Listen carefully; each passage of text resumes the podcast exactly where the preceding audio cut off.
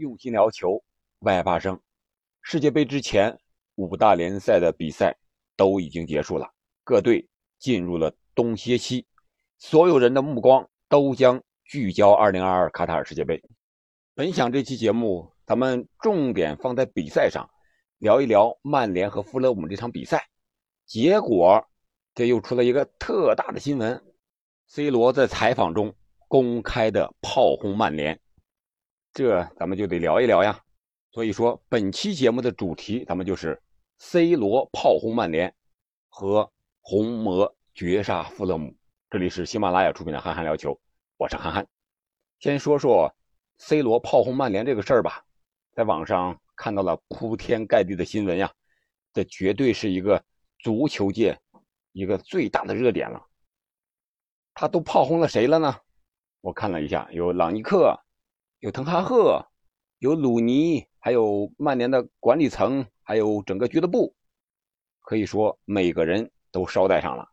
说这个朗尼克，他之前都不知道还有朗尼克这个教练呢，怎么能就成为红魔的主帅了呢？还有说滕哈赫不尊重他，所以说以 C 罗的性格，那我也就不会尊重滕哈赫呀。还有说鲁尼，你为什么嫉妒我呀？一直批评我呀？是因为我比你好吗？你已经退役了，啊，我还在踢最好的联赛。还有说曼联的管理层没有同情心，在他这个家人出事的时候，啊，没有慰问一下，没有表示关心，反而是一直催着他为什么还不归队训练。还有这个俱乐部现在没有什么任何的进展，在这个福格森离开之后，什么基础设施啊，各种恢复手段呀。乱七八糟的东西几乎还是原来的东西，越来越旧。反正是对曼联的整个就是不满意吧。但是我们回忆一下，一年半之前，C 罗重回老特拉福德，到现在这一年半的时间都发生了什么事儿？我自己在脑子里也捋了一下，然后在网上也有人专门捋了一下，在这里咱们就不细说了。我觉得曼联做的还是够可以的。第一年。C 罗表现不错，是队内的应该是最佳射手，也是为曼联贡献了很大的力量。但是本赛季呢，由于他在赛季之初没有进行系统的训练，没有及时回来，啊，所以说和曼联之间有了各种各样的隔阂。当然，曼联那边也换帅，滕哈赫也没有见到他参加季前赛。但是呢，在滕哈赫的理念里边，特别是公开采访里面。滕哈赫一直把 C 罗作为曼联一个重要的棋子，啊，说是不可或缺的一个部分。同时呢，对 C 罗也是表现了一个尊重，让他打比赛，呃，让他这个呃当这个首发，还有队长。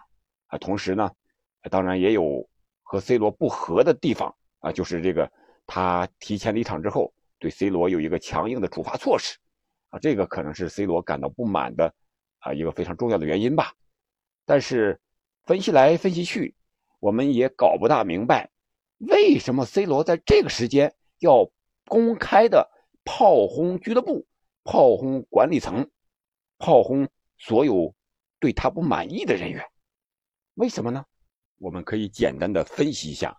就我个人而言，我觉得 C 罗说的可能有点言过其实了。他是完全站在自己个人利益的角度出发去思考曼联处理他的事情的。你看，曼联给他高薪，给他续约，是吧？他已经三十七岁了，又给他上场的机会，让他保持世界杯之前的这个呃竞技和身体的状态。他不仅不表示感谢呢，反而还有一点狗咬吕洞宾那种感觉，是吧？就是世界杯马上就到了。联赛已经打完了，所有的比赛都没有了，我马上就要去世界杯报道了，我也不需要你曼联了，所以说感觉曼联有点被玩的那种感觉，就是我是利用你曼联为我自己服务的啊，服务世界杯，服务自己的状态，还有服务自己的各种记录，是吧？不被梅西超越。而现在呢，距离世界杯开幕还仅仅只有一个星期的时间了。那这样的话，曼联对他已经毫无价值了，更谈不上感情了。所以说，他就把这些事情通过这个采访都说出来了。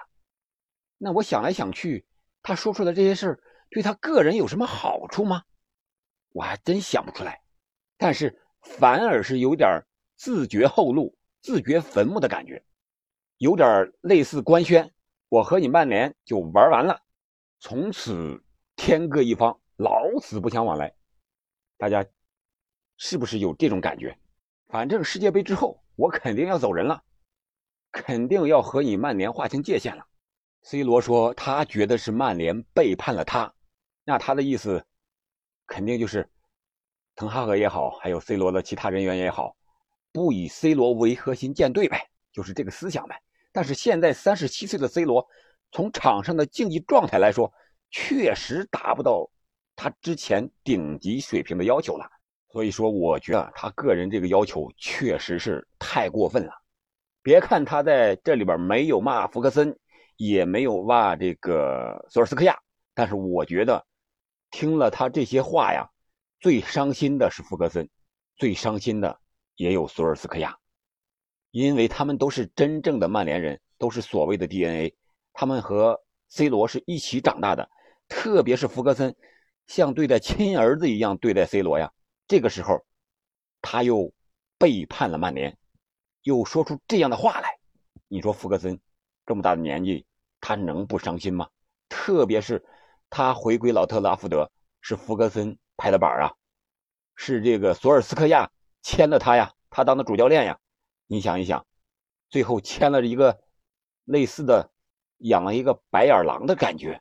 也有的网友在这恶搞呀，说是曼联和 C 罗就是农夫与蛇，什么东郭先生与狼，什么郝建与这个老太太，还有这个狗咬吕洞宾等等等等，反正是 C 罗通过这次采访爆出这些问题来，是把他自己的人品已经败没了，有点自掘坟墓了。我觉得对 C 罗来说真的没什么好处，可能他很厉害，有吸金的能力，个人在足坛的地位。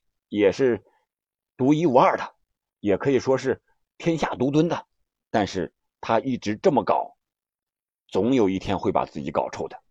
这就是 C 罗这件事情我的一些看法，你怎么看呢？可以在评论区留言。然后我们再说说第二部分，就是富勒姆和曼联这场比赛。这场比赛我看了，真是精彩啊！双方打的是旗鼓相当，不相上下，能力水平。应该说是在一个层面上，虽然是曼联最终二比一绝杀了，靠的是这个小将加纳乔，但是我觉得富勒姆踢得更好。一个是富勒姆的主场，另外从数据上看，一点儿也不落下风。富勒姆的人是真能跑呀，特别是进球的那个以前的呃曼联的旧将丹尼尔詹姆斯，这小家伙表现的也是非常的出色。这场比赛呢，我没有想到世界杯之前还会有这么精彩、不流利的比赛。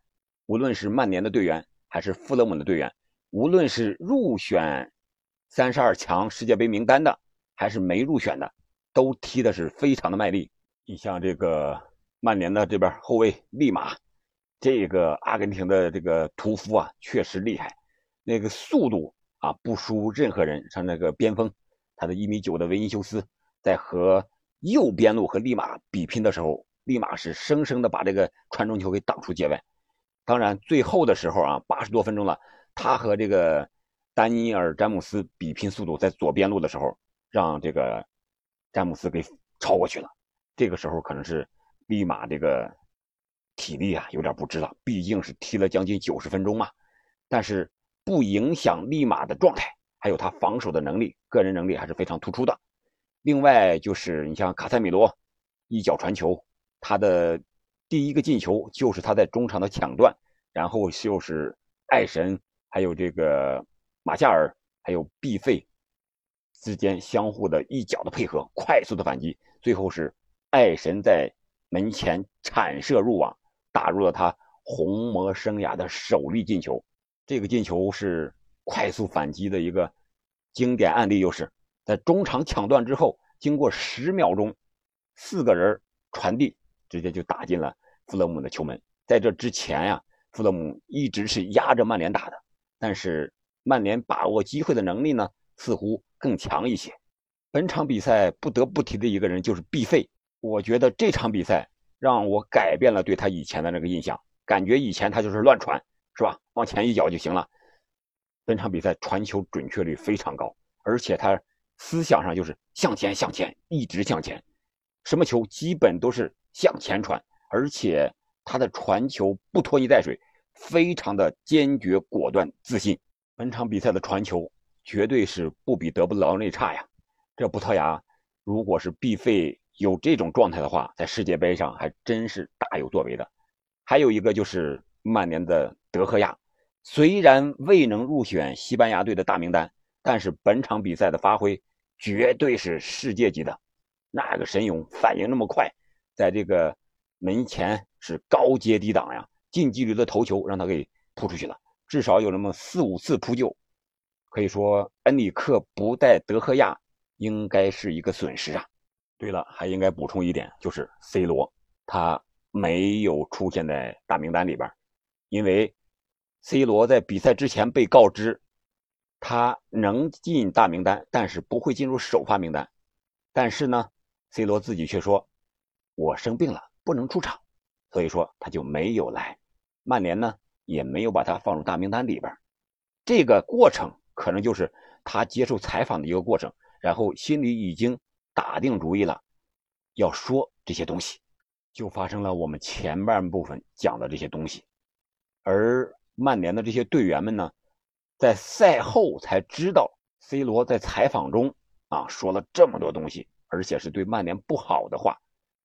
我想，如果这个爆料早一点。在这个比赛之前出来的话，会对曼联造成多大的影响？这场比赛他们还能不能赢下来？我觉得还是另一回事另外还得说一下滕哈赫，他的排兵布阵也好，还是临场的调整，还是非常及时果断，也是有很好的效果的。由于富勒姆这个高压逼抢呀非常的凶，所以说滕哈赫采取的战术呢，就是打对方的身后。特别是上半场的时候，你像后卫也好，还是后腰也好，有机会直接就把这个球过顶长传到这个对方的身后，从来不给他贪恋中场。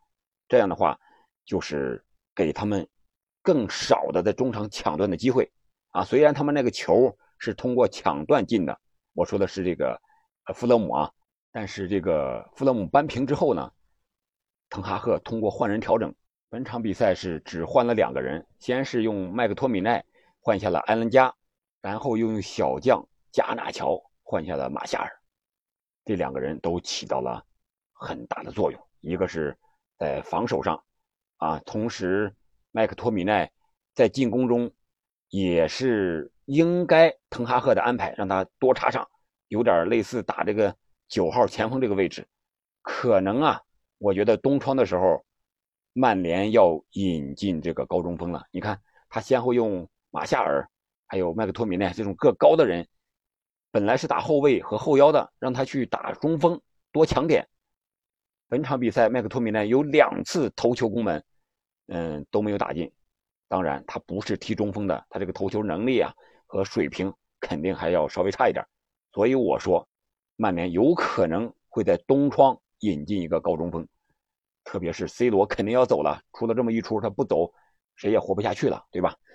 那我觉得滕哈赫还是有这个能力的，特别是他换上的这个小将加纳乔，最后时刻接埃里克森在边路的一个捅射，将球打入了富勒姆的大门，完成了绝杀。这个时候已经是九十二分钟了。赛后，这小将加纳乔啊，也是获得了曼联全队的这个认可和肯定，都过来和他拥抱。摸他的头，啊，这小将确实后生可畏啊！在场上可能有人还在想 C 罗呢，特别是麦克托米奈去头球抢点的时候，有人可能说：“哎呀，如果 C 罗在，可能这个球就进了。”当时大家还不知道 C 罗会说这些话，但是加纳乔绝杀之后，可能大家会把 C 罗就给忘掉了吧？虽然他曾经在这儿留下过非常辉煌的足迹。但是这一出整的，我觉得确实有点不太光彩，也确实让人摸不着头脑。可能这就是 C 罗霸道总裁的一个和别人不一样的地方吧。好了，这期节目我们就聊到这儿。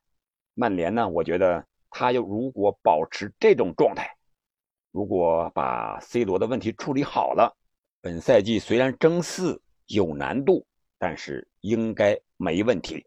好了，本期我们就聊到这儿，从下期开始我们就聊世界杯了，将近有一个多月的时间，欢迎大家继续关注“憨憨聊球”，我们再见。